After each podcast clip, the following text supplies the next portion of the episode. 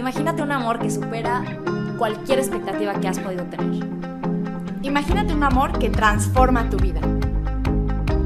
Imagínate un amor que nunca se va a cansar de ti y que nunca te va a traicionar. Aprendamos a amar así.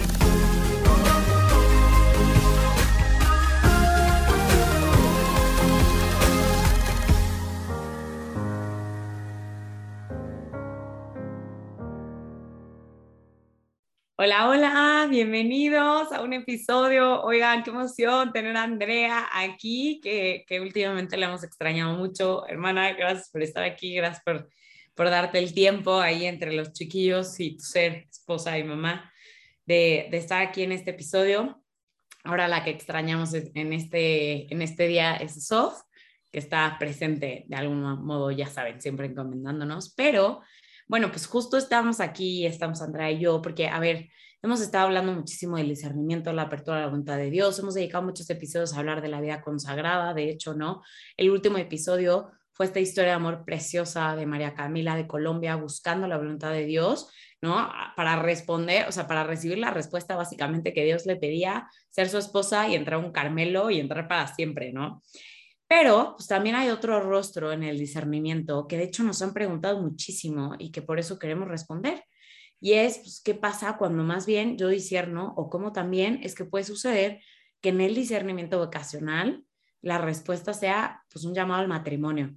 Y de hecho, ¿no? Pues Sofi, Andrea y yo, las tres coincidimos en que hicimos procesos vocacionales, discernimientos vocacionales, nos abrimos a preguntarle a Dios qué quería de nosotros, cuál era su sueño para nuestra vocación al amor y las tres tuvimos el mismo resultado, ¿no? Entonces, pues hoy vamos a dedicar este episodio a contar de alguna forma, pues breve, pero sí como para no responder a esto que nos hacen tanto, pues cómo fue nuestro discernimiento, cómo es que también te puedes dar cuenta que Dios te está llamando a la vida matrimonial. Y yo me atrevería a decir, no o no, hermana, que es padrísimo caminar al altar o caminar en la preparación prematrimonial con la certeza de que ha sido Dios el que te llama, ¿no? Dios el que te invita a esta vocación, porque acuérdense, no es como que, ah, el matrimonio, bueno, entonces es algo que te toca, ¿no? También es algo a lo que Dios te llama. Entonces, pues hermana, bienvenida. ¿Qué quieres decir? ¿Cómo quieres empezar? Hola, oiga, no, pues no me voy a tardar mucho en la introducción para poder entrar al tema, que la verdad nos emociona mucho, pero, eh, o sea, pensaba mucho eh, pensaba mucho, digo, a ver, oigan, hola a todos. hola a todos, les mando muchos saludos. Extrañaba estar aquí, la verdad, pero, em, pero he sido feliz justo en eso, o sea, como que feliz porque Dios me ha invitado a una vida donde Él sabía que iba a ser feliz. Entonces, pues ahora estoy disfrutando lo que me toca, ¿no? Em, y justo lo que decía Dios, que es algo muy importante que creo que todo mundo deberíamos de ser conscientes. El matrimonio no es lo que sigue y no es porque culturalmente o, o porque la sociedad lo exige o porque ya me toca, ¿no? Cuando nosotros vamos al matrimonio porque ya me toca o porque es lo que sigue, nos va muy mal, ¿no? Porque sobre todo normalmente yo creo que el mayor porcentaje de esas personas que piensan eso no tienen idea de lo que es el matrimonio. Entonces, a veces son matrimonios nulos eh, y muchas otras veces pues vas a sufrir, la verdad, y terminas muy mal porque no están preparados, porque no tienen la conciencia de lo que significa y porque tampoco tienen la preparación eh, ni el discernimiento, uno, de la vocación y dos, de la persona con la que quieres estar y con la que vas a pasar todos los días el resto de tu vida. Entonces, oigan, o sea, vamos a hablar también de eso, ¿ok? Porque me han llovido así en Instagram de que, oigan, pero discernimiento de la persona, vamos a llegar ahí tranquilos. Ahorita va a ser de vocación, ¿ok? Sí, entonces vamos por partes, ¿no? Eh, la primera cosa que, que, creo que es muy importante que todos sepamos es que el discernimiento vocacional deberíamos de hacerlo todos, todos. ¿Por qué? Pues porque somos hijos de Dios. Él tiene el plan perfecto para nosotros. Entonces, como Él sabe qué es lo que nos va a hacer lo más feliz, o sea, lo más feliz con mayúsculas, pues obvio hay que preguntarle. O sea, es como tu papá sabe, sabe quién eres, sabe qué necesitas. pongan un ejemplo súper concreto, no sé, tal, tal vez sabe el postre que te encanta, ¿no? Y vas a ir con él y le vas a ayudar, más bien le vas a preguntar cómo preparar ese postre increíble que te prepara tal vez, ¿no? Y que te encanta. Entonces, es, es lo mismo, es ir con papá y decirle, ¿qué soñaste para mí? O sea, ¿dónde me ves brincando, siendo feliz y gozando, gozando de la vida, gozando del amor, ¿no? Entonces, em, creo que esa es una de las cosas más importantes que tenemos que, que saber, que el discernimiento lo tenemos que hacer, no porque tengamos que, pero porque si de verdad queremos ser felices plenamente, tenemos que preguntarle a quién nos creó. O sea, ese papá que tiene los sueños perfectos para nosotros y que conoce el camino. O sea, conoce el camino que te va a hacer brincar de alegría, tal vez no todos los días, pero muchos días, em, porque de verdad te hace feliz. Entonces, no es solamente el discernimiento porque sientes un llamado a irte de religiosa o a un convento de claustro. No, es de verdad, de verdad preguntarle. Aunque ya sientas que es el matrimonio, de verdad preguntarle para que sea auténtico, para que purifique. Porque incluso aunque ya sepas que es el matrimonio, seguro si le preguntas, mm, purificará muchas cosas que ni sabías que estaban ahí. Tal vez hemos, no sé, idealizado el matrimonio o no sabemos que ir al matrimonio es dar la vida, o sea, y de verdad es morir a mí, o sea, darle sí a la persona que amo es morir a mí, morir incluso a mis deseos por ver los suyos. Entonces, tantas cosas que, que Dios haría en nuestro corazón y que a veces por miedo no nos atrevemos a preguntar.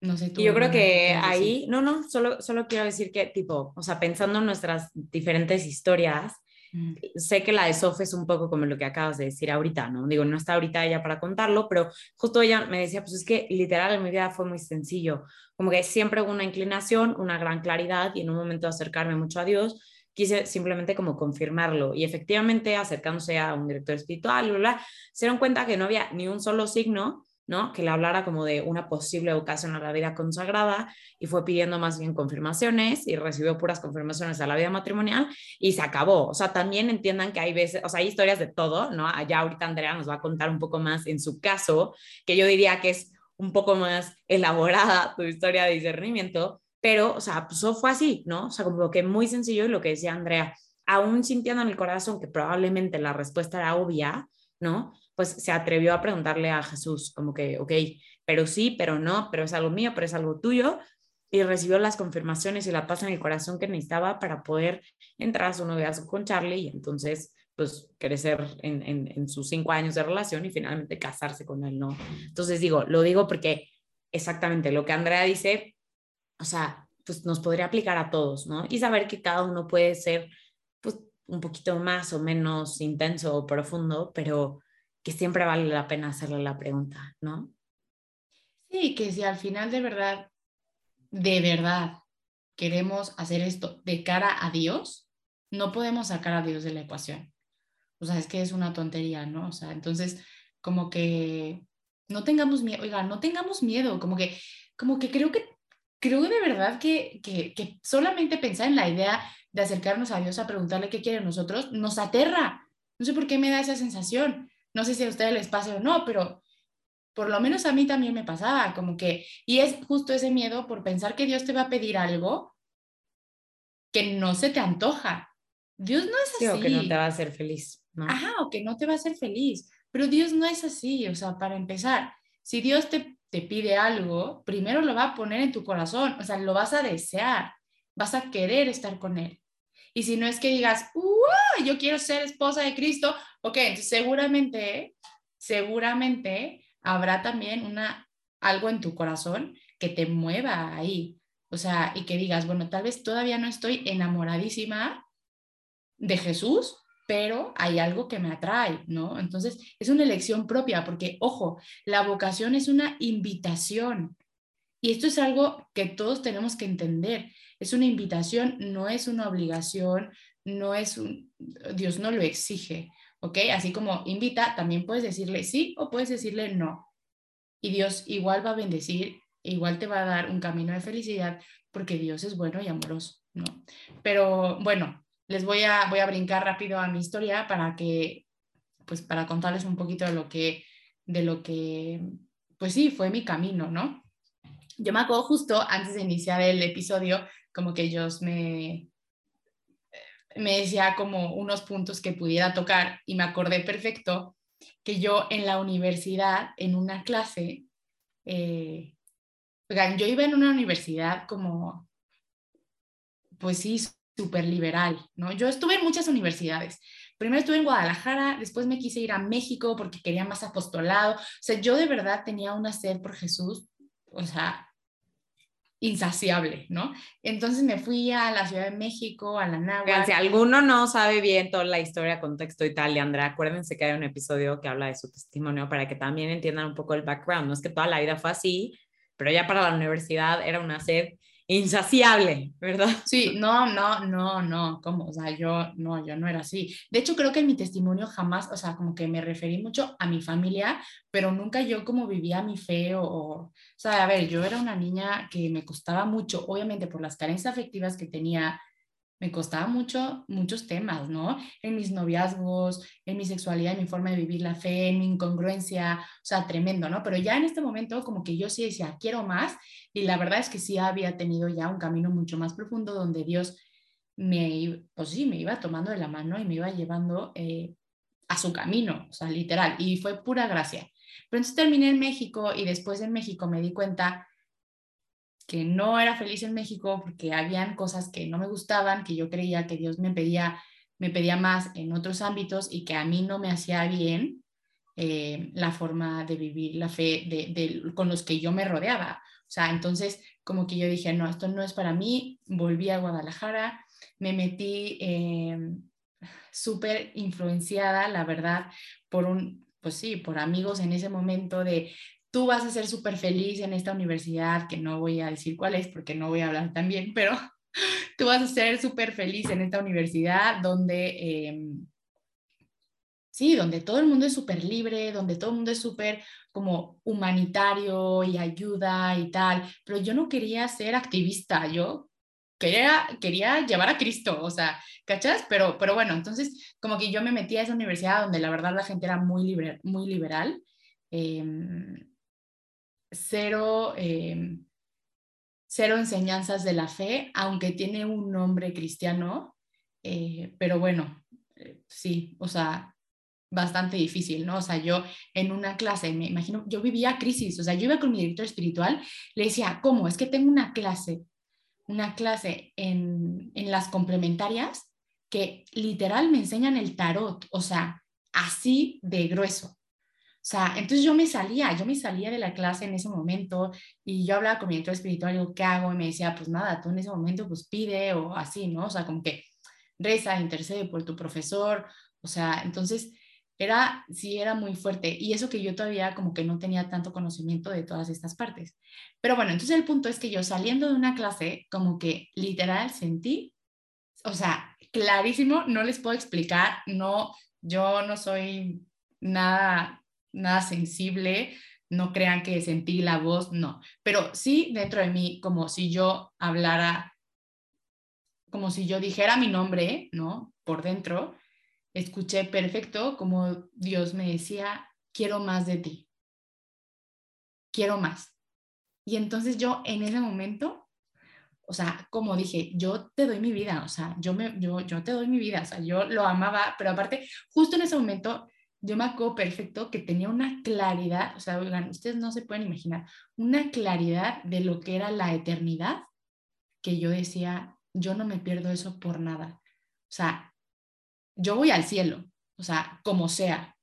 Entonces, porque yo lo tenía clarísimo y clarísimo lo que era el cielo y la eternidad y lo que estábamos llamados a vivir. Me acuerdo que yo, yo creo que fue una gracia especial, no crean que en este momento la tengo así, pero pero eh, nada, yo dije, yo me voy, ¿no? Entonces, claro que hablé con mis papás, me fui a hacer un discernimiento a la vida consagrada, aunque yo quería, em, yo de verdad quería una vida contemplativa. O sea, me acuerdo en ese momento que conocí a otra consagrada que decía, están pensando en eso. Entonces yo, yo literal, yo le decía a Dios, pues ya estuvo, o sea, ya estuvo, ¿no? O sea, como que siempre me vi en el Reino Christi, entonces yo decía, pues sí, en el Reino Christi y contemplativa, si se hace, si no, y así, ¿no? Pero ya después me fui a hacer el discernimiento y ¿Y cómo fue? O sea, ¿qué fue irte a hacer el discernimiento?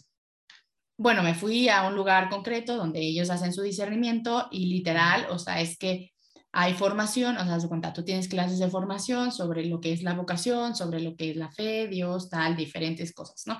Em, te levantas, o sea, desde que tú te levantas tempranito, es una vida entregada a Dios, o sea, una vida de oración, una vida donde también haces como que aseo, aseo comunitario, tu cuarto, eh, vas a misa, obviamente, oraciones de la mañana, eh, oraciones de la noche, pues, rosario, o sea, como que una vida de mucha oración, direcciones espirituales, este, pues sí, o sea, la verdad, la verdad, increíble, o sea, una persona que ama a Dios y está en algo así, es como un, pues sí, es como una vacación, porque aparte, ¿Cuánto tiempo fue eso?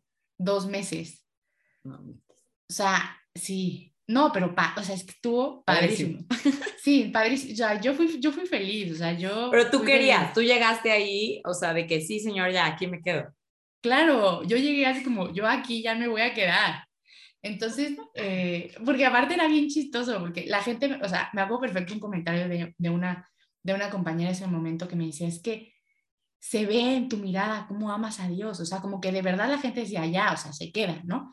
Y luego también lo que sí me gustaría decir, alguien que ama a Dios, cualquier monjita que te encuentres en el camino o sacerdote te va a decir, tienes vocación a la vida consagrada o a la vida religiosa.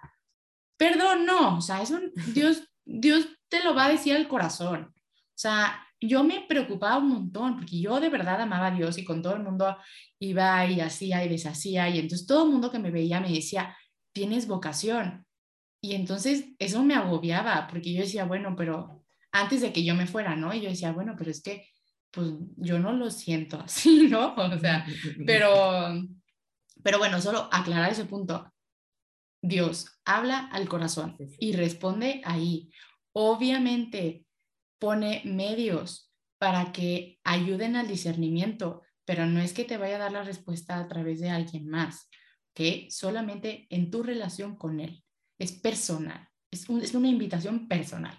Y bueno, aclarando esto, entonces obviamente me fui esos dos meses y eh, bueno, solamente les dije lo de mi amiga, pues porque de verdad la gente creía que yo, pues sí, que era mi vocación y que yo iba a ser una esposa de Jesús muy enamorada.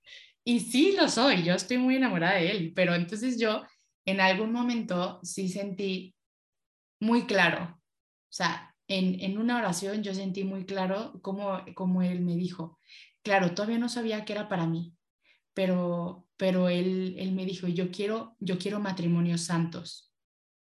Em, y cuando, cuando, cuando yo sentí eso, como que también lo sentí con una fuerza muy poderosa de, de la invitación que me estaba, o sea, que estaba haciendo, pero también como que yo no sentía así como, ah, sí, quiero que sean santos. No, no, es como, quiero que sean muy santos. O sea, yo necesito matrimonios muy santos, ¿no?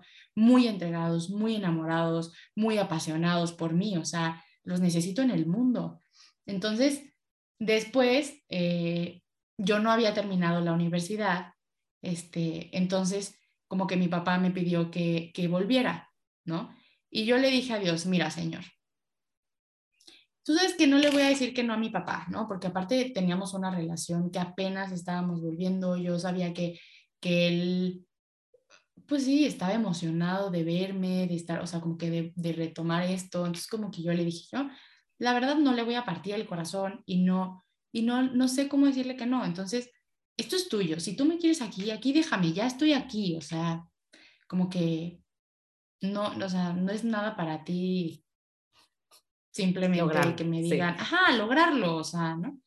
Entonces, pues nada, mi papá insistiendo, te regresas cuando termines, este, y ya, ¿no? Como muy, sí, muy decidido y nunca nada de, bueno, y después te vas, nada, ¿no? Entonces yo le dije a Jesús, a ver, si yo vuelvo, solamente te digo algo, o sea, si yo vuelvo, quítame este deseo del corazón. Porque cuando yo me fui, duré años, años, sintiendo como un deseo de, de quiero más, quiero más, quiero más, quiero más. Y ese más era, según yo, irme, al, irme a la vida consagrada o otro tipo de vocación.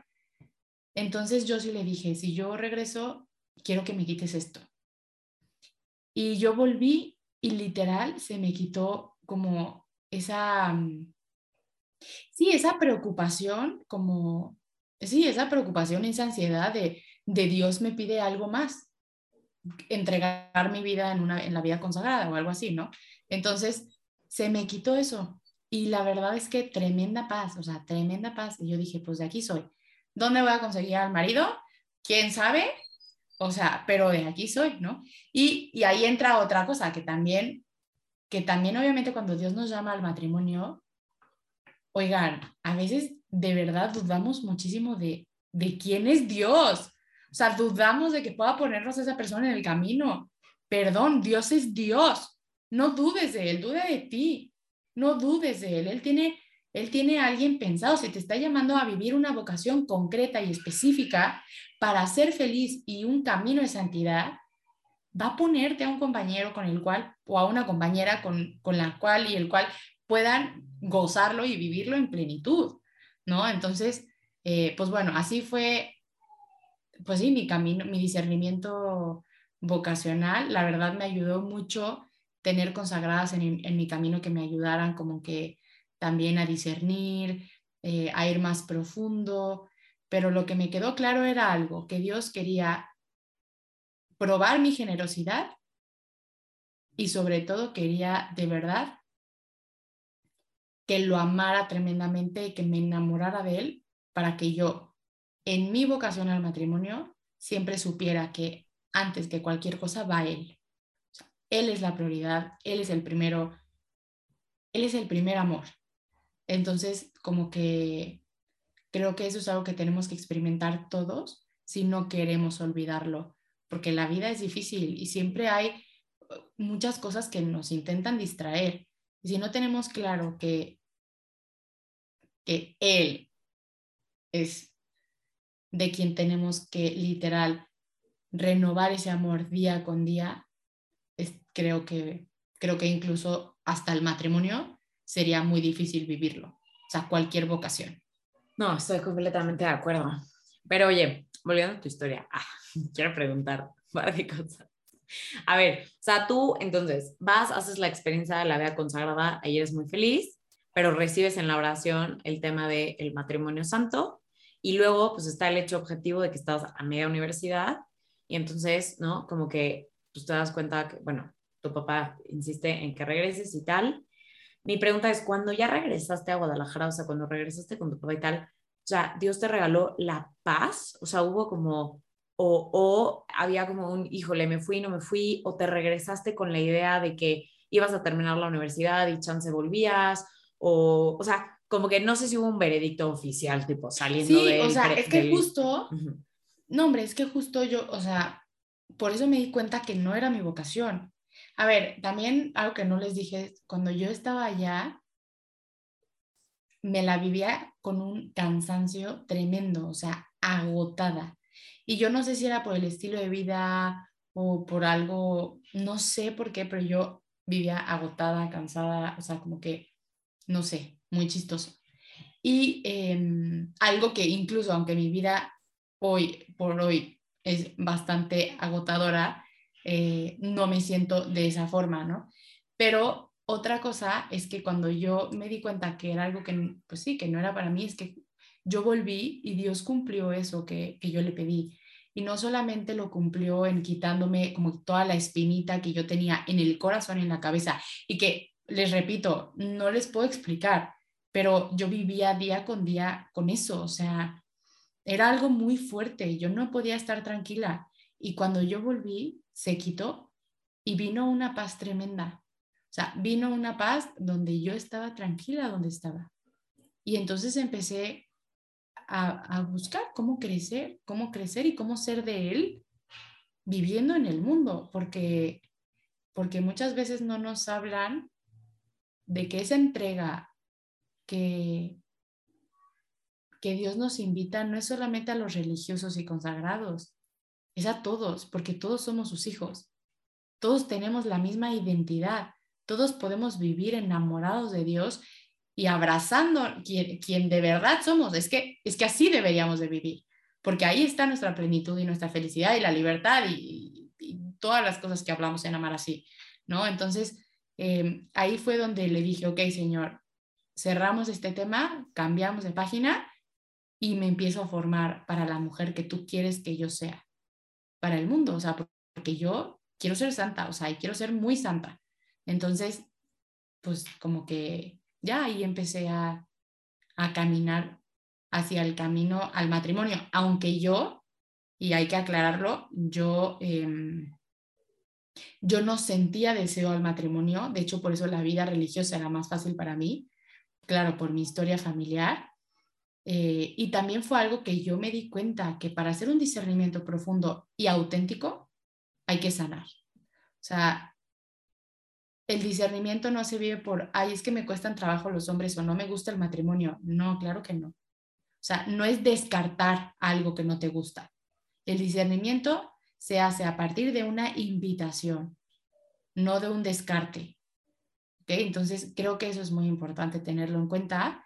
Eh, y sí, a partir de ahí Dios empezó a sanar y Dios empezó a mostrarme muchas cosas para poder irlas trabajando antes de llegar a donde estoy, porque eso es otra cosa, cuando Dios confirma que es el matrimonio, pues hay un camino que recorrer antes de casarte. O sea, me acuerdo que hay muchas cosas que yo tuve que, trabajar, mentiras de identidad, o sea, yo me acuerdo que yo trabajaba cañón cuando después de conocer a José, que yo decía, si yo me caso es para toda la vida, porque hay tantos divorcios que ya hasta como se te empieza a meter a la cabeza, o sea, y el subconsciente y tal, yo decía, para toda la vida, y para toda la vida. Y me puse a trabajarlo y, y es literal cambiar un chip, pero es por el chip de la verdad, o sea, el chip que nos hace libres. O sea, como que literal volver a la luz y a ese camino, ¿no? Entonces, como que sí, fue todo, fue todo un camino, pero, eh, pero increíble, o sea, increíble y yo creo que vale la pena y les invitaría obviamente a todos que hicieran como que este proceso de discernimiento vocacional para que sea cual sea la vocación a la que estás llamada a vivir, puedas vivirla en plenitud. Uy, y yo creo que lo de la sanación, ¿no? Lo de la sanación lo hemos estado mencionando en los episodios sobre el discernimiento, pero justo porque, o sea, qué fuerte, ¿no? Que tú, o sea, se me hace muy fuerte que tú como que, ok, te das cuenta que Dios no te llamaba a la vida consagrada, pero no experimentaras ese deseo por el matrimonio. Ahora, mi pregunta es, empezaste a sanar y Dios empezó a intensificar ese deseo. O sea, ya sé que vamos a dedicar un episodio a que hablemos como del discernimiento, Charlie, Lalo, José, pero solo quiero como que decir, ok, cuando José apareció en tu vida, tú ya deseabas el, el matrimonio, Dios fue poniéndose, o sea, ese deseo en tu corazón a partir de que fuiste sanando, o sea, o cómo fue que, que vino esa ilusión por el matrimonio. Mm, a ver, va a ser chistoso, ¿eh? Porque la verdad no lo había pensado, pero objetivamente hablando, em, digo, y para que vean, hay de muchas opciones. porque yo antes de conocer a José, eh, no es que no es que fuera mi sueño ideal de, wow, un matrimonio. Oigan, a ver, yo nunca lo viví yo no tenía idea. Perdón que te interrumpa, pero es que me acuerdo perfecto como yo, cuando ya, tipo, tú ya te ibas a casar y yo soltera lloraba por todos los rincones, decía, pero es que a ti no te costó, o sea, tú no dudaste, no sé qué, y tú me volteabas a ver como, no, yo no, o sea, pues no, y yo, pero es que cómo no, es que cómo no te desespera, así, y me acuerdo que me lo decías y ya ahí un poco me contabas de, de, tu historia, pero sí, pues más bien a mí Dios me fue dando el deseo, porque no era ¿no? Todo lo contrario a mí, que era la loca que quería casarse. Claro, o sea, pero a ver, como que yo más bien...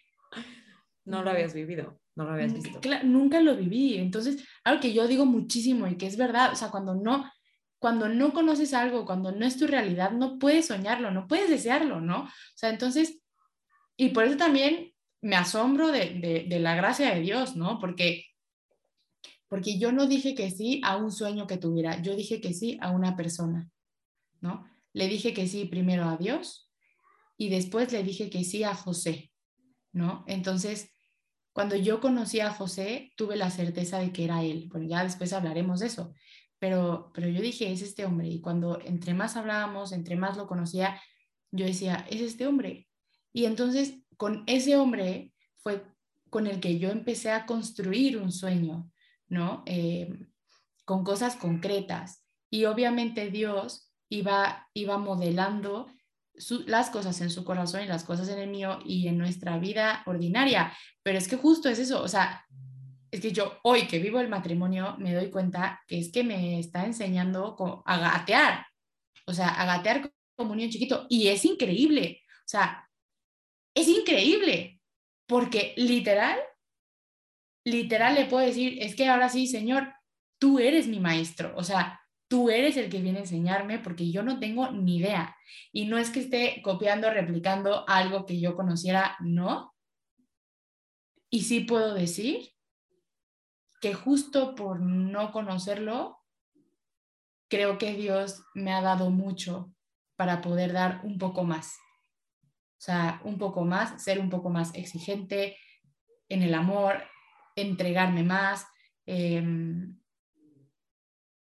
y explotar la teología del cuerpo para poder vivirla literal, o sea, su amor. Eh, y sí, o sea, como que creo que yo no le dije que sí solamente a un sueño o idea del matrimonio, sino que al plan que Dios tenía para mí. Y después le dije que sí al hombre que Dios había puesto en mi camino. Y a lo largo como de, pues sí, de nuestro noviazgo y nuestra, nuestro matrimonio, como que ha sido eso, responder a a lo que Dios concretamente pone en nuestras vidas y, y aunque no lo sueñe o no haya estado en mí o no lo haya conocido antes, es tremendo ver, porque yo lo he visto, yo lo he palpado en mi vida, es tremendo ver cómo, cómo como Dios nos soñó y nos creó, está inscrito en el corazón o sea, y, va saliendo, o sea, va, va saliendo en el día a día. Entonces, si somos literal dóciles al Espíritu Santo, si somos unas personas que queremos abrirnos al amor y a la verdad, es que todo está en tu corazón. O sea, y como todo está en tu corazón, entonces vas a empezar a cambiar las cosas que, que se ven en el mundo para empezar a vivir en la verdad. Y eso es algo que yo he experimentado, ¿no? O sea, como que también justo, pues sí, eso del matrimonio, porque a mí no, pues no, no se me antojaba. Así como no se me antojó alguna vez ser madre, ¿no? Y, y la verdad es que creo que no puedo decir que soy la mamá más feliz del mundo, pero mis hijos me hacen la mamá más feliz, ellos sí me hacen la más feliz a mí. Y, y es algo que Dios me ha regalado. Y no lo viviría si yo no hubiera dado ese sí. Ojo, hay veces que es un sí donde te estás tirando al precipicio, o sea, literal. Pero es confiar en quien te pide que te avientes, ¿no? Y yo creo que eso es lo más importante. Entonces, como que ya me alargué un montón, pero oigan, hagan un discernimiento vocacional, anímense, Oye, y, y, el tema de la sanación, volviste a decir lo de, lo de la maternidad, que creo que sí lo has mencionado en algunos episodios, pero, o sea, qué fuerte que a veces, o sea, puede ser que en el fondo sí esté el deseo, pero esté como, o sea, yo mientras hablabas y como de las mentiras, esté como bloqueado porque son más fuertes los miedos o porque son más fuertes las mentiras o porque, ¿no? Y entonces algo que de natural, si Dios ha puesto en el corazón, se va como sofocando, ¿no? Y, qué fuerte, o sea, qué fuerte, pero qué bonito también ver eso, lo que dices, como Dios cuando te vas acercando, cuando vas pidiéndole eso, pues hacer su voluntad, es que sí responde, o sea, sí responde, sí responde, sí responde, y va también sanando el corazón y va quitando, o sea, pienso como cuando resanas mal una pared, que le vas como poniendo, ¿no? O sea, como que va también limpiando y lijando para que reluzca la verdad. O sea, la verdad de su sueño que sí ha inscrito en el corazón, ¿no? Oigan, y yo solamente quiero dar dos ejemplos que ahorita traigo en la cabeza, que creo que pueden ser dos ejemplos muy concretos de de las personas que no llegan, que no llegan a, a su vocación porque se dejan engañar. Uno es en una conferencia, una chava me decía, Andrea, es que yo no quiero tener hijos. No quiero tener hijos. Y me dio mucha risa porque ella estaba esperando una respuesta mía, ¿no? Y, y había hablado con mucha gente antes, donde sus respuestas no les habían satisfecho. Y a mí me hacía pensar mucho en, los miedos no vienen de Dios. Y, y es bien chistoso porque a veces pensamos que es lo que queremos cuando, cuando si nos ponemos a analizar o lo vemos de afuera, más que lo queremos, lo que queremos es lo que nos va destruyendo cómo empieza la persona a tener ansiedad, a estar súper confundida, a irse de la realidad, tantas cosas, ¿no? O otra, otra, no sé, el otro ejemplo era un chavo que cinco meses antes me había dicho, yo quiero ser papá, ¿no? Y después conoció a una chava, em, que digo, no voy a contar su historia, ¿no? Eh, pero mm, era una chava que no le podía ofrecer eso por su contexto. Eh, ella ya no quería hijos, de hecho creo que ya, ya no podía tener hijos em, y no quería casarse. Y entonces él llegó a pensar y dijo, bueno, pues tal vez ni siquiera es lo que yo quiero. Por, por buscar una alternativa con esta persona. Entonces, les estoy contando esto porque hay muchas veces que que en el camino nos vamos a encontrar con muchos obstáculos para no llegar a eso que Dios ha soñado. Entonces, no solamente hay que hacer un discernimiento, hay que quitar todo lo que nos distrae de ello, porque así como pueden ser noviazgos, pueden ser amigos, pueden ser miedos de heridas que tenemos, hay que estar bien atentos, porque eso que de verdad sueñas, Dios lo quiere cumplir, pero necesita tu sí, tu sí completo para que puedas llegar ahí.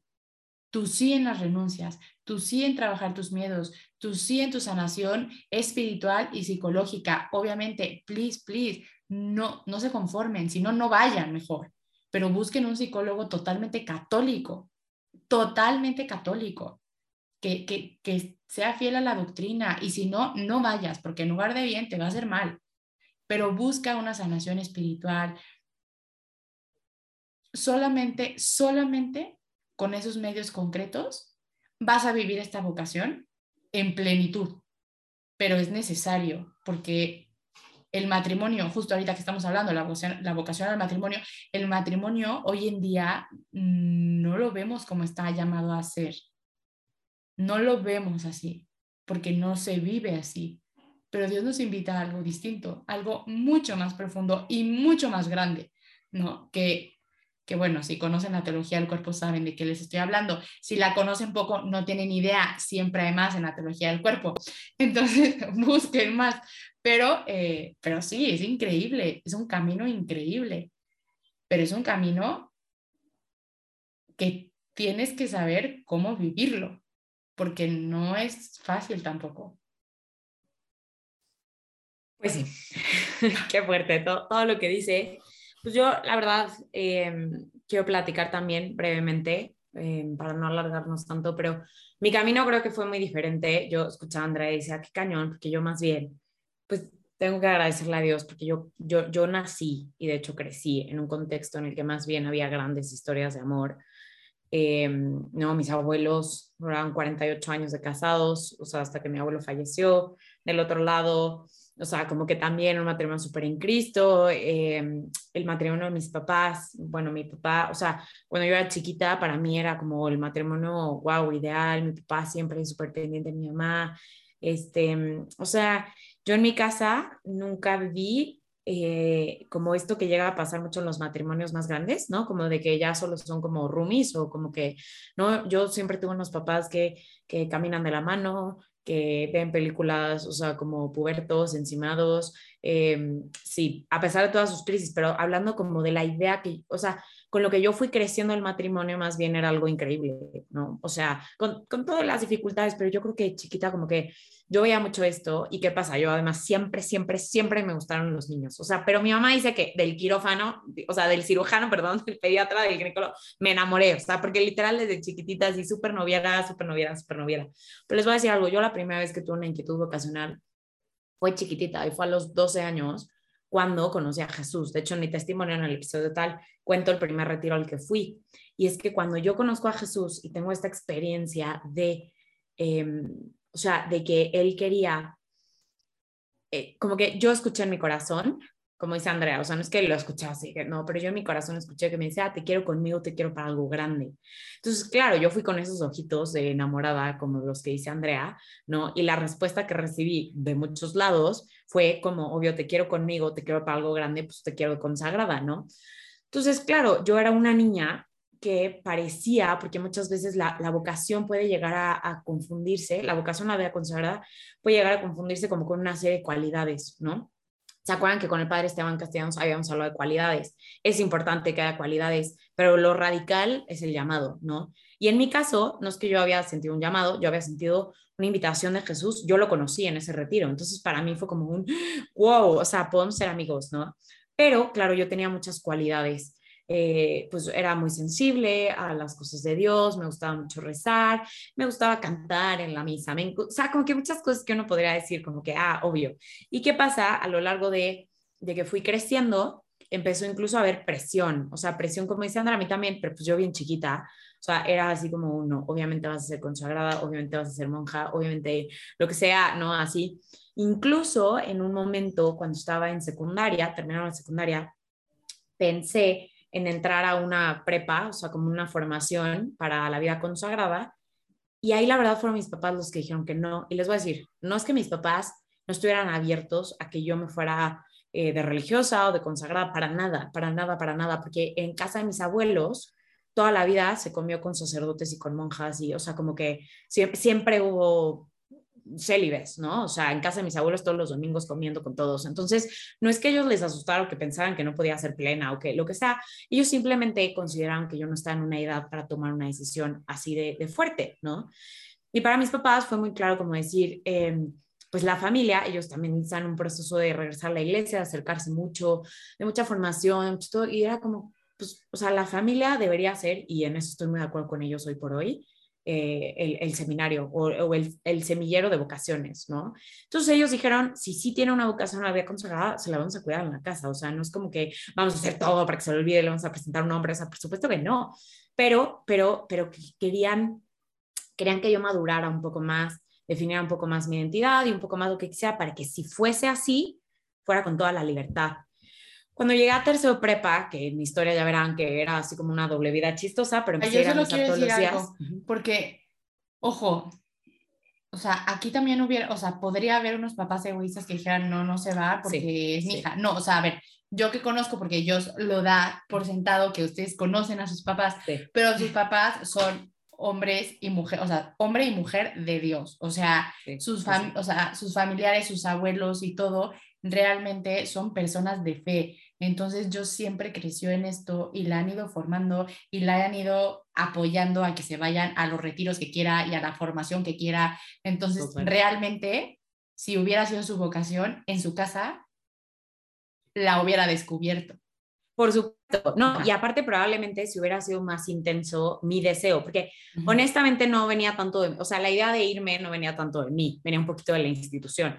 Entonces, mis papás también percibían eso y decían, o sea, tú te quieres ir o no te quieres ir. Y yo era como que, porque ahí se me empezó a colar muy cañón y aguas con esto, que, oigan, todo esto por eso requiere dirección espiritual y, y, crecer en el discernimiento, porque todo puede ser como que sí, como que no.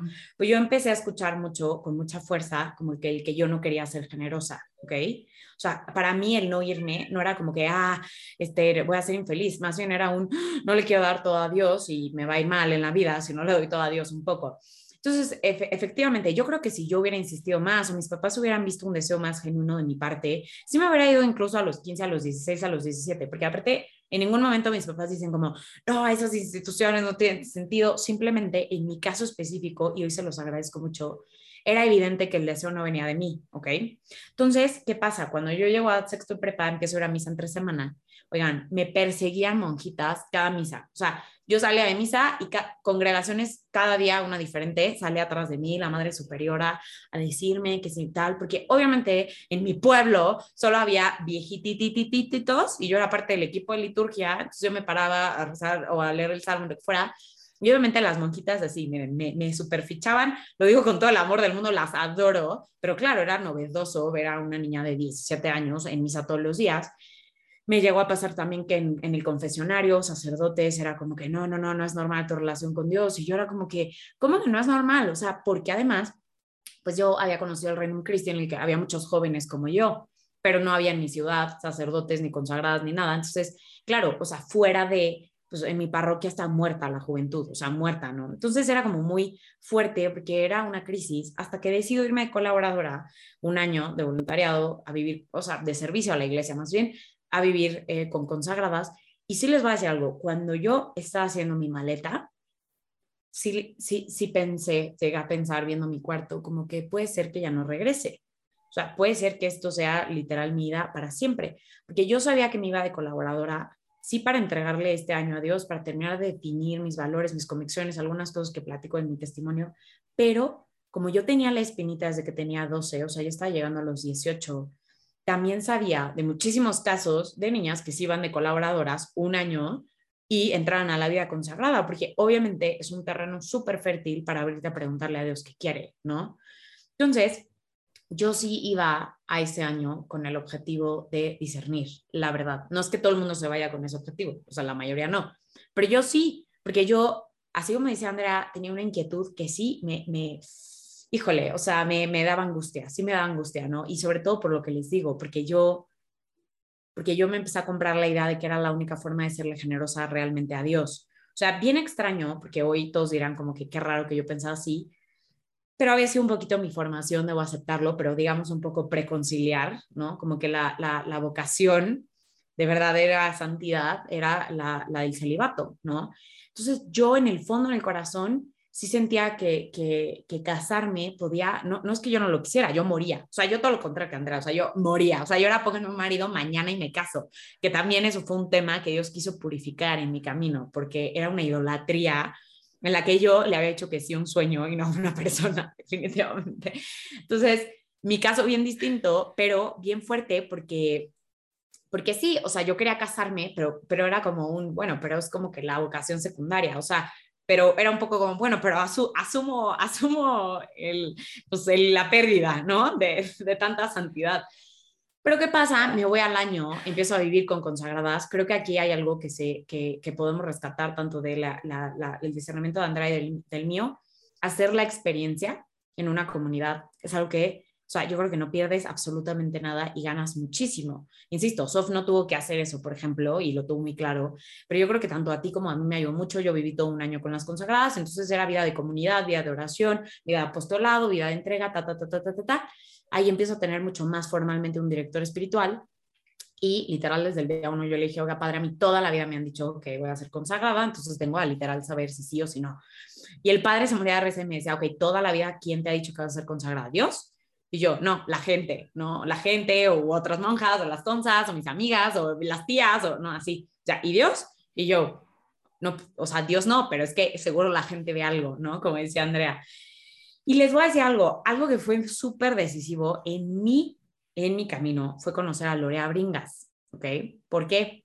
Porque yo a mi curso de Teología del Cuerpo de Chichen Itza, eh, donde eran los cursos de amor seguro de seis días, eh, en ese año, y descubro por primera vez a una mujer que yo veía, pero es que perdidamente enamorada de su marido, porque mi tía, o sea, va, vea, por mi tío Sergio, va, vea, pero veía cómo veía la Eucaristía y veía cómo comulgaba y veía cómo, o sea, gozaba con los padres, así, y yo decía, o sea, sí se puede, porque claro, para mí era como una u otra cosa. Yo sentía este deseo de Dios de tener una gran y profunda intimidad conmigo y sin embargo, yo, o sea, pensaba que estaba peleado, ¿no? O sea, como que sentía este deseo de, de unión y de intimidad, Pero yo decía, bueno, pues, o sea, si Dios quiere intimidad conmigo, pues me quiere como su esposa, ¿no? ¿Qué, qué aguas? O sea, Dios sí quiere ser el esposo, el esposo con mayúsculas de todos, o sea, y sí quiere ser mi esposo con mayúsculas, ¿no? Pero, bien cañón, porque cuando conozco a mi tía, digo, ¡Ah! como que en ella veo las dos cosas. Y entonces pareció que empezó a ser como compatible de que, ah, ok, o sea, y yo me acuerdo que le preguntaba y le preguntaba cosas y luego, o sea, yo era una huerquita así, bebecita, bueno, bebecita, o sea, de 17 años y literal, o sea, había un break y me iba a sentar al lado de mi tío Sergio y le hacía preguntas. O sea, yo estaba como muy sorprendida, ¿qué, qué es esto?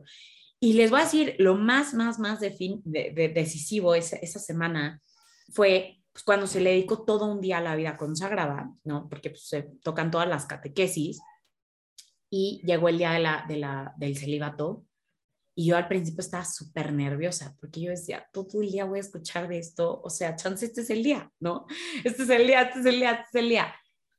Y la verdad, ese día descubrí la belleza de la vida consagrada como nunca antes. O sea, sí les puedo decir que yo aunque, aunque toda la vida me había, o sea, había tenido la inquietud, o llevaba muchos años con la inquietud, le tenía un rechazo tremendo, o sea, tremendo. Yo sí no veía cómo yo iba a poder ser feliz así, o sea, no lo concebía, no me parecía que tuviera ni pies ni cabeza, o sea, cómo Dios me hubiera, o sea, me podría pedir eso, era como un martirio espantoso. Entonces, ese día, o sea, me acuerdo como de terminar la, la jornada de curso y correr a la capilla y decirle, Jesús, esto es hermoso, es lo que hace también San Juan Pablo II. O sea, en las catequesis tú dices, ¿qué es esto que puedes hacer que se te antoje? O sea, yo, yo decía, no puede ser. Y sí les voy a decir, ese día, o sea, yo sentí como si algo se me liberara. O sea, como una liberación. Así como Andrea, tipo, en algún momento pudo sentir como que se liberó de su rechazo al matrimonio, yo fui liberada del rechazo a la vida consagrada por descubrirla, al descubrirla. Aparte, esa semana fue la primera en mi vida que conviví, comí, desayuné y cené y recé y platiqué con religiosos, religiosas, consagradas, monjas, o sea, había de todo en ese curso, o sea, casados, divorciados, solteros, o sea, de todo. Pero entonces, claro, yo era como que, o sea, qué fuerte, ¿no? Convivirlos de este modo y convivirlos tan felices. Entonces, ¿Qué pasa? Después salgo del curso y yo digo, ok, Lorea Bringas existe y Dios me la presentó por alguna cosa en la vida, ¿no? O sea, tiene que haber algo, algo, ¿no? Pero obviamente también muy consciente de que yo tenía que descubrir mi propio discernimiento, o sea, mi propia vocación, mi propio, mi propio camino, que sí tengo que admitir que cuando la conocí y cuando vi todo, como que algo en mi corazón se encendió como decir, es esto, o sea, porque me di cuenta que podías servir en el matrimonio a Dios de este modo, ¿no?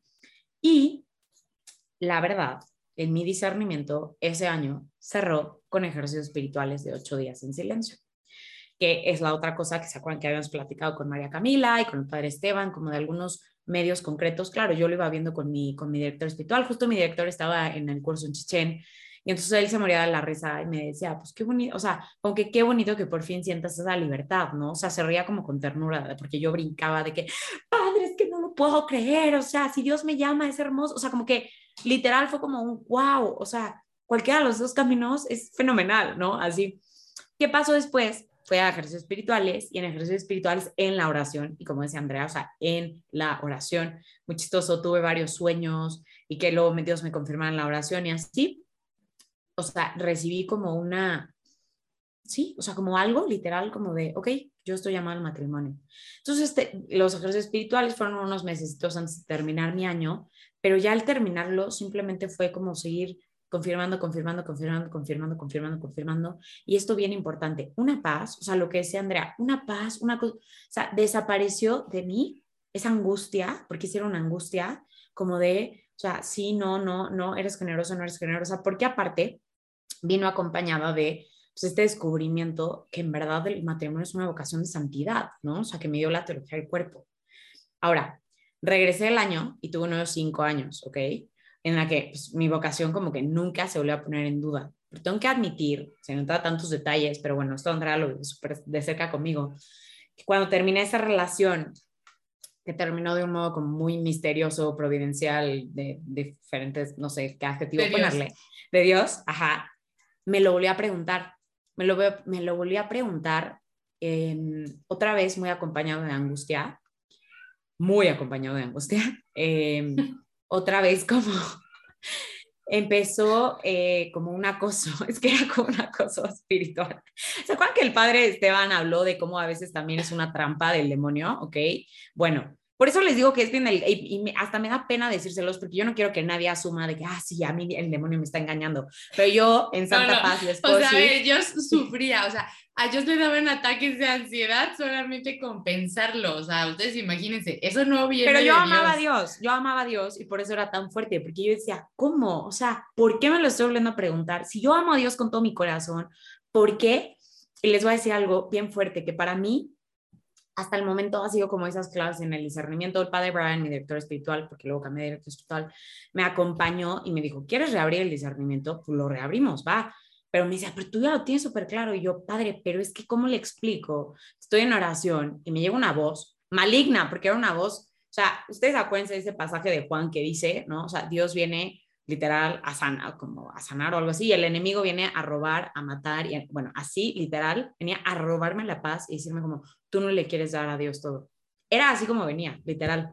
Entonces, cero venía como una invitación, siempre venía como una recriminación. Tú no quisiste darle a Dios, tú no quisiste ser generosa, tú no, a ver, y obviamente el Pai Brian, bueno, me enseñó muchísimo del discernimiento vocacional y digo, del discernimiento de los espíritus y San Ignacio, el no sé qué, pero claro, él me decía, ¿cómo podría ser que Dios te te, hiciera esa propuesta de este modo, ¿no? O sea, como, bajo una recriminación. Y yo, padre, pero es que qué tal, que en serio no soy generosa y entonces sí que yo me lo inventé todo. O sea, la verdad la pasé sumamente mal. Pero les voy a decir al final qué sucedió. Fue la sanación también. Y por eso yo creo que, que, que, que Andrea y yo coincidimos mucho en esto, porque yo me di cuenta en una oración de sanación muy, muy importante que yo sí traía literal tatuado hasta el fondo, o sea, como una mentira de identidad muy profunda, que para ser generoso tenía que ser religiosa o que para ser generoso tenía que ser consagrada, que tenía que, o sea, y que si no lo era, era, era negarme a Dios. Em, fue algo muy fuerte, un momento espiritual muy importante, y curiosamente, o sea, fue ese momento de oración que además me, en el que el Señor me reveló heridas muy profundas de mi afectividad, porque el hecho de que yo tuviera un matrimonio unido y bla, bla, en mi casa no significa que no tengo y no tuviera todavía más como que al, al ¿cómo se dice? Fuertes, pues evidentes, heridas, heridas en mi afectividad. Entonces, el Señor me reveló muchas. La verdad, no, no, no me quiero, o sea, son cosas de mi intimidad, no quiero decir tantas cosas, pero, pero lo que sí sé es que yo recibí una gracia tal que al día siguiente, o sea, pero al día siguiente desperté, o sea, después de más o menos cuatro o cinco meses de no dormir una noche corrida por, por, por la ansiedad, eh, y desperté y dije, no puedo creerlo, o sea, dormí, literal, dormí. Y empecé a existir de un modo diferente, o sea, sí les puedo decir de un modo diferente. Y entonces, habiendo sido liberada, ahora ya no solo del rechazo la vida consagrada, sino de esa mentira que yo me había grabado hasta el los huesos, em, pude volver a preguntarle a Dios, porque sí le volví a hacer la pregunta, pero ya no desde el miedo, no, sino desde la libertad. Y fue muy fuerte porque me lo confirmó de muchas, o sea, de muchos, muchos modos, sobre todo en el corazón, en la oración, con su palabra, por ejemplo. Y digo, todo esto, insisto, o sea, ayuda mucho cuando tienes a, a alguien, pues vaya, que le sabe a la vida espiritual, ¿no? Para decirle, oiga, padre, me inventé esto. No, a ver. Es que si no, imposible. Y, me volví a sacar a San Ignacio. Ok, entonces esto. Y veíamos las reglas del discernimiento y este, tal, tal, tal, tal, tal.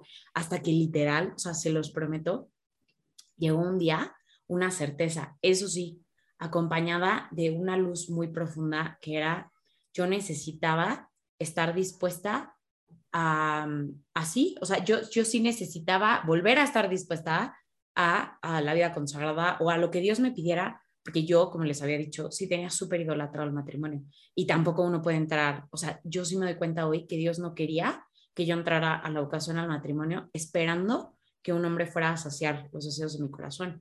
De hecho, o sea, me acuerdo perfecto de todo este como que proceso de hablar con mi tía Lorea y que mi tía Lorea me dijera, mi niña, pues, hacerte toda de Dios para luego ser con alguien, pero toda de Dios. Dios es el que puede saciar los deseos de tu corazón, Dios es el que ta, ta, ta, ta, ta. Y de hecho fue a raíz de eso que pues empecé a hablar tanto de la soltería, pero porque a mí Dios me empezó a regalar el, o sea, junto con la certeza del matrimonio, la seguridad de que yo necesitaba aprender a estar a solas con él. O sea, yo necesitaba purificar eh, mi idea del matrimonio, yo necesitaba purificar mis expectativas y no porque entonces, o sea, tuviera que esperar poco el matrimonio, sino porque nunca puedo, o sea, no, no, no, podía yo esperar que un hombre de carne y hueso saciara los deseos de intimidad, de unión, de amor de mi corazón, eh, sino llevarlos a Cristo.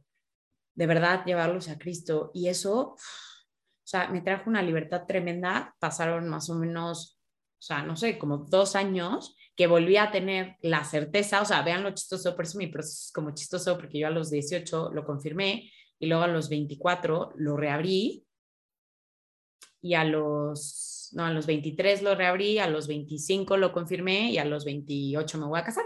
Entonces, entonces, o sea, todo esto literal para, para, para decirles, yo lo único que sé es que Dios se ha valido de toda toda mi búsqueda, cualquier búsqueda que he hecho de él o de su voluntad, se ha valido, o sea, se ha aprovechado de, de, de, cualquier búsqueda, hasta la más pequeña o la más grande o la más radical o la menos, ¿no? Para sanarme, para purificarme, para quitarme todas las mentiras, ¿no? Hoy tengo claro, y es que yo creo que, eso, y por eso creo que insisto tanto con el Concilio Vaticano II, el matrimonio es una vocación de santidad. O sea, el matrimonio, cuando Dios llama, te llama para hacerte santo y para que camines al cielo con esa persona. Entonces, no es una vocación secundaria, no es como que, ay, a ti Dios no te llamó o no eres, o sea, no. Em, es que estás caminando, o sea, yo les, les, voy a dar una imagen muy, muy clara que a mí me ayudó mucho eh, creo que algún día, eh, pues sí, no sé, en la soñé, yo creo, o algo así, pero a ver, es súper rápido. Cuando tú vas caminando hacia el altar, vas caminando hacia Dios. Y vas a Él a través de otra persona. Pero vas hacia Dios. O sea, simplemente vas con alguien más que va a ser el rostro vivo de Dios, reflejándote su amor, y tú lo serás para Él. Pero es bien importante saber que si tú tienes la vocación al matrimonio, estás caminando con Cristo y vas hacia Él. O sea, no tienes un llamado menor, todo lo contrario. Tienes un gran llamado a reflejar y también a irradiar el amor de Dios a todos los que se pongan enfrente de ti. Y sobre todo hoy, en este mundo con una necesidad tan grande del amor y de ser y de testigos, hoy nos surgen testigos que nos hablen de una vocación y esta palabra es muy profunda y cada quien eh, recela una vocación coherente con nuestro ser cristianos, que implica mucho y que pocas estamos llamados a dar. Entonces, cada quien vívalo según, pues, según su profundidad espiritual y según lo que de verdad quiera ser honesta con Dios. Y bueno, yo algo que pienso que, es importante ya que ya vamos cerrando, pero em, es que yo en, todo, o sea, tanto en los dos episodios, porque yo podría decir eso, que tuve como dos etapas de discernimiento, eh, en serio, Em, siempre le recé a Dios, Señor, hazme desear lo que tú deseas, porque eso sí, yo decía, yo no voy a entrar a ningún lado obligada ni, ni cabizbaja. Hazme desear lo que tú deseas, intensifica el deseo en mi corazón. O sea, Señor, sedúceme, sedúceme, sedúceme. O sea, cuando justo, o sea, me resistía a la vida consagrada, yo le decía, Señor, sedúceme. O sea, tú eres el mayor de los amantes, eres el más romántico, eres el más detallista, sedúceme. O sea, tú gánate mi corazón. Y yo no pongo resistencia, solo sedúceme. Y yo creo que también hay que animarnos a eso, ¿no? Y, bueno, en mi caso, realmente el deseo por el matrimonio purificado, un deseo ya mucho más purificado, un deseo mucho más santificado, se fue intensificando hasta que después llegó el momento en el que ya teniendo muy claro que era mi vocación, tocó la espera y una espera que sin Dios se vuelve, eh, o sea, desesperante, ¿no? Y con Dios. Y que hubieras aceptado a cualquiera a cualquiera, o sea, pero a cualquiera, les prometo. O sea, si, si, hubieras, si no hubiera habido esa como segundo periodo de, de discernimiento que realmente me llevó a la sanación, a la purificación y así, yo, o sea, con cualquiera literal, porque yo quería casarme, eso era lo que yo quería. Entonces, bendito y alabado sea Dios, o sea, en esto los platico y no puedo creer que es mi historia, pero digo, bendito sea alabado el Señor Jesucristo, porque Él sabía lo que mi corazón quería y necesitaba, y era una purificación tremenda. Entonces, insisto, o sea, no hay nada, literal, nada que perder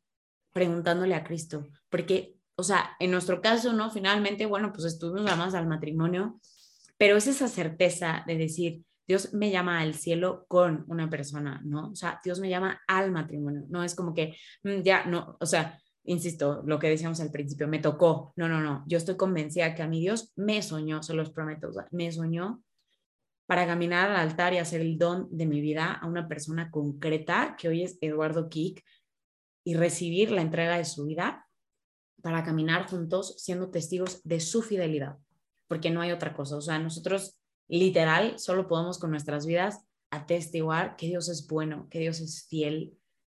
Es que es eso, o sea, yo podría literal todo, todo, o sea, bueno, no, podría literal, o sea, quiero toda mi vida anunciar y alabar a Dios porque es tan bueno.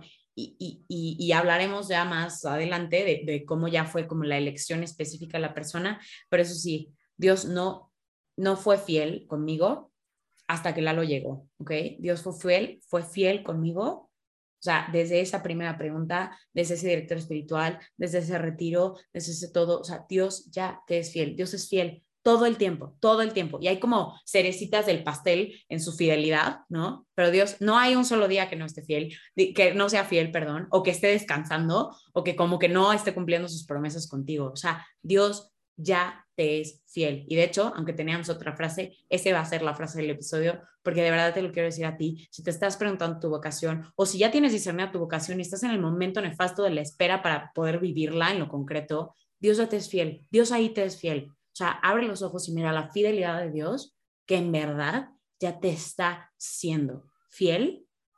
Y pues gracias por escucharnos y pues eh, de tip, Ay, pues ya se lo saben, o sea, pero es, anímense, pregúntenle a Dios, o sea, Señor, ¿y qué quieres de mí? Y a lo mejor ya tienes muy clara tu vocación, bueno, ¿qué quieres de mí hoy, Señor? ¿Cuál es tu voluntad para mí? Hoy a qué me llamas, hoy a quién quieres que ame, o sea, hoy qué, ¿no?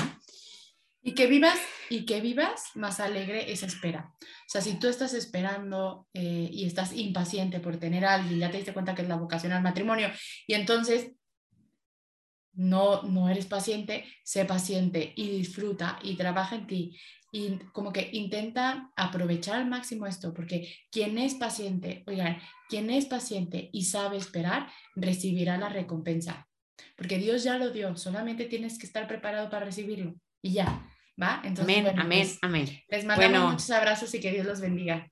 Bye.